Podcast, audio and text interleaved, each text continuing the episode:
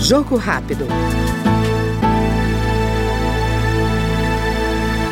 O deputado pastor Henrique Vieira, do pessoal do Rio de Janeiro, lamentou o assassinato da líder quilombola Mãe Bernadette Pacífico em Simões Filho, na Bahia. Ela tinha 72 anos e dirigia a Coordenação Nacional de Articulação de Quilombos, a CONAC. Eu gostaria de homenagear a mãe Bernadette por sua trajetória como secretária de Igualdade Racial do seu município, ou homenageá-la por sua liderança do movimento quilombola de destaque na CONAC, Coordenação Nacional de Articulação de Quilombolas. Ou gostaria de homenageá-la por toda a sua luta relacionada à liberdade religiosa ou pela titulação do seu quilombo, Quilombo Pitanga, que foi certificado em 2004, mas que até hoje esse processo não chegou à sua conclusão. Tantos motivos para homenagear a mãe Bernadette.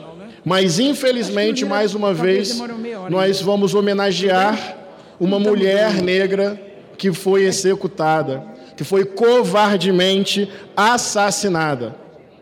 E há seis anos atrás, companheiro Tarcísio, o filho dela, foi também executado e ela já carregava essa dor e por isso já estava inserida num programa de proteção. Uma mulher lutadora, defensora das comunidades quilombolas, do movimento negro, da liberdade religiosa e dos direitos humanos, executada. Eu queria poder homenageá-la olhando nos olhos dela, mas isso infelizmente não é possível. No início dessa legislatura, nosso mandato foi procurado pela CONAC e pelo ex-deputado brilhante deputado Bira do Pindaré para a reinstalação da Frente Parlamentar Mista em defesa das comunidades quilombolas.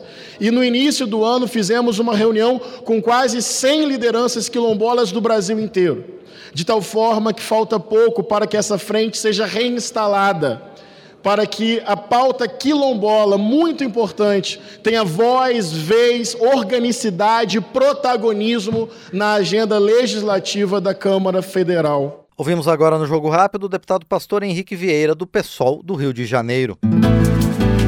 Jogo Rápido.